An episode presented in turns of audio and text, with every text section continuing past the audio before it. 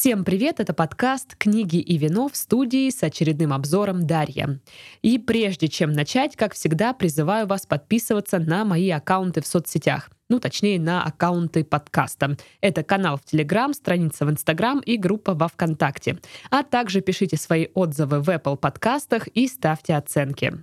Сегодня расскажу о книге «Молочные реки. Кисельные берега». Книга об успокаивающем воздействии рисовой каши, искусстве готовить чечевичную похлебку и превратностях любви. Написал ее Штефан Пауль, немецкий журналист, фудблогер. Его блог считается одним из самых популярных ресурсов о еде на немецком языке. По образованию Штефан — повар. Он говорит, что готовка — это его страсть, и чем бы он ни занимался, кулинарное искусство всегда находится в центре его деятельности. Штефан Пауль ведет также travel-блоги, пишет статьи в те самые журналы, которые мы видим в кармане сидения самолета, работает фуд-стилистом и, конечно же, пишет книги. На официальном сайте автора я насчитала 14 его книг.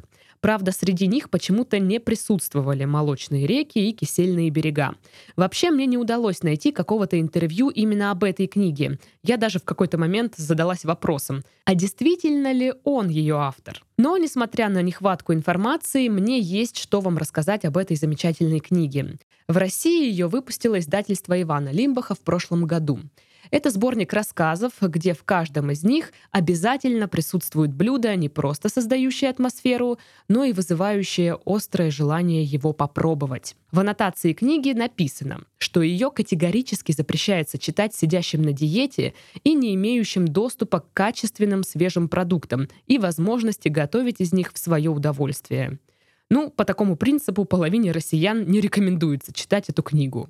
Но в целом, да, читать голодным этот сборник — это просто издевательство над собой. В конце каждого рассказа читателя ждет рецепт блюда, которое было в повествовании. Признаюсь, большую часть этих рецептов я, пожалуй, не опробую никогда. Какие-то слишком трудные для меня, для других сложно найти продукты, ну и так далее. Но вполне реально выделить один день на январских праздниках и приготовить что-то из этой книги и сопроводить это бокалом хорошего вина. Кстати, о вине. Я читала «Молочные реки» и запивала их игристым вином «Сан-Луи, Бартон энд Гестье». Томас Бартон и Даниэль Гестье создали и закрепили ценности винного дома которые до сих пор носят их имена. Томас Бартон родился в 1695 году на северо-западе Ирландии. После женитьбы и рождения сына он покинул родные края и отправился на исследование Средиземного моря. Он переехал в Бордо, где начал заниматься экспортом вина в Ирландию и Нидерланды. Очень быстро он стал влиятельным виноторговцем, построив престижную клиентскую базу по всей Европе.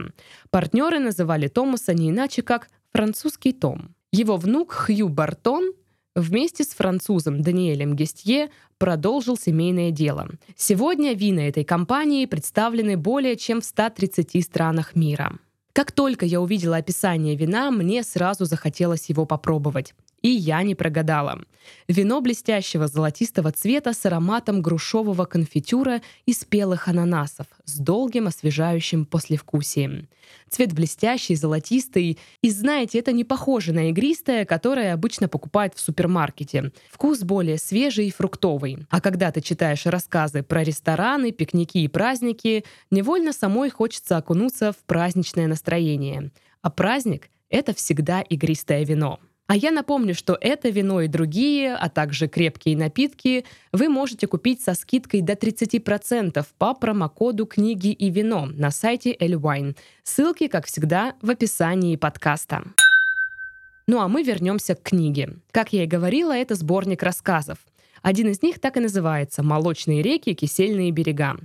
Я ожидала чего-то жизнеутверждающего от такого веселенького названия, но это не совсем так. Это рассказ о том, как в торговом центре начальство закрывает столовую, которая работала там много лет. И главная повариха, фрау Клепке, тут же остается без работы.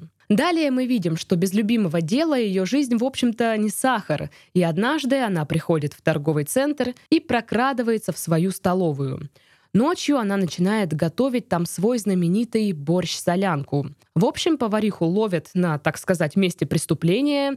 Накажут ее или нет, это неизвестно. Зато начальнику торгового центра очень нравится борщ-солянка. И в самом деле, просто объедение — это ваша солянка, говорит он. Пожалуй, я еще нигде не встречала такого крутого описания продуктов и процесса приготовления блюда. Я не люблю ни борщ, ни солянку, но в конце рассказа даже я захотела попробовать этот суп. Описание деталей, запахов, обстановки — все это погружает тебя в сам рассказ и заставляет мозг рисовать образы еды, вызывающие аппетит. Да, эта книга не для быстрого чтения. Она не остросюжетная. Она для того, чтобы наслаждаться чтением. Рассказы пробуждают любовь к жизни, к еде. Ну, в здоровом смысле. Штефан Пауль показывает, что можно наслаждаться жизнью, что у каждого человека есть какие-то мелочи, которые дарят нам радость и теплые воспоминания. Мне, как простому русскому человеку, конечно, понравился рассказ «С водки начал, водки и держись». Потому что что-то такое просыпается в душе а «Ну что там иностранцы про нас написали?» И, в общем-то, ничего удивительного. Это описание русского застолья. Краткое руководство, как русские пьют водку.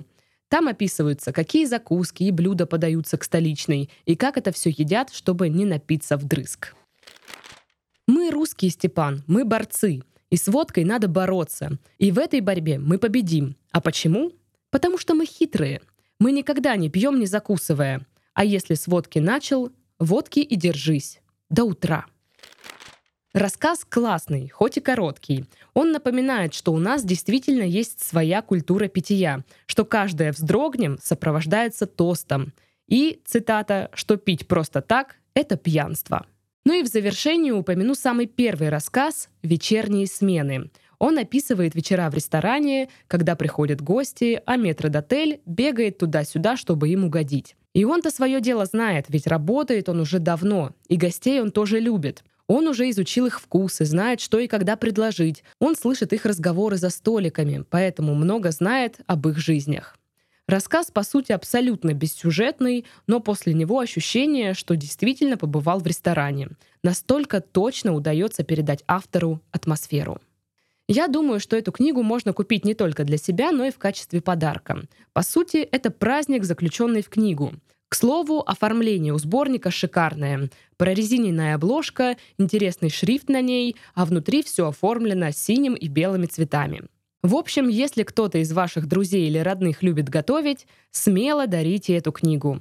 На этом у меня все. С вами была Дарья. Всем до следующих подкастов. Всем пока-пока.